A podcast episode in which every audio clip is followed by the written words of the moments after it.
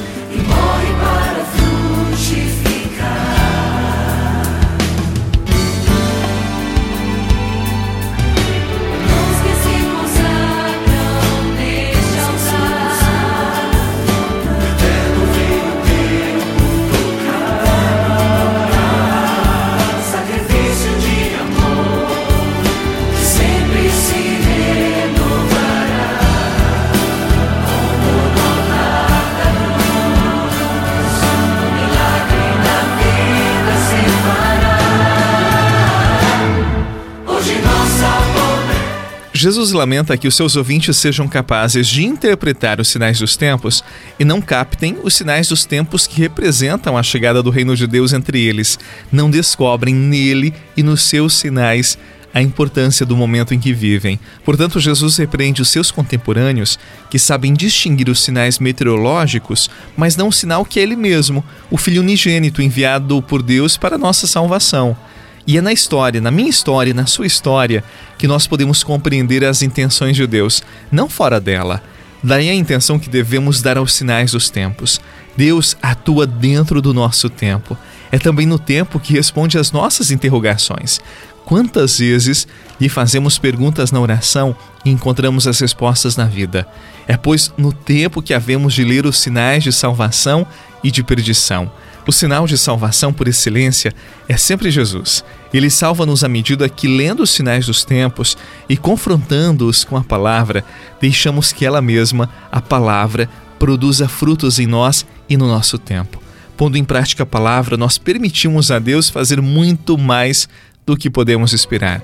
Por isso, estejamos atentos à nossa própria vida, porque são nos diversos contextos da nossa história, naquelas situações mais diferentes e até mesmo nas mais difíceis, que Deus comunique a sua verdade, a sua vontade, e é no tempo, na nossa história, que Ele nos salva. Quantos testemunhos tenho para contar? Quantos livramentos pude vivenciar? Desde o ventre da minha mãe és o meu Deus. Já me conhecias e me chamavas filho meu. Os olhos do Senhor percorrem toda a terra para sustentar aquele coração que é totalmente devotado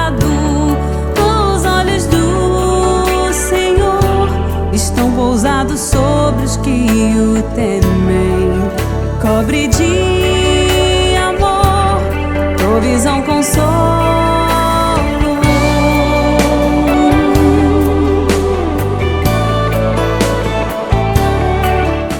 Muitas vezes nós, como os contemporâneos de Jesus, temos um coração duro.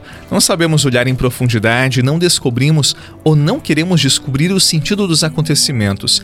Inclusive, olhamos para o outro lado se o que vemos nos compromete. Por isso, eu convido você, no início desse dia, para rezar comigo. Pai, corrija a negligência que me impede de entregar-me inteiramente a Ti, sem demora. Torna-me hábil para as coisas do Teu reino Cura a minha cegueira, Senhor, e dá-me a luz do teu espírito para ver a profundidade das pessoas e que eu consiga ler os teus sinais na minha vida, na minha história, neste dia que se inicia. Em nome do Pai, do Filho e do Espírito Santo. Amém. Um abraço para você, um bom final de semana e até amanhã, se Deus quiser.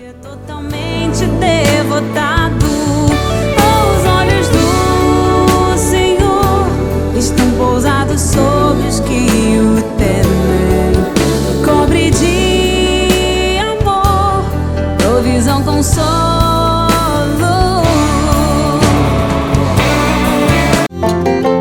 Você rezou com o Padre Eduardo Rocha, pároco da Catedral de Tubarão. Se você deseja receber a oração direto no seu celular, envie uma mensagem com a palavra oração para 48 99644 1433.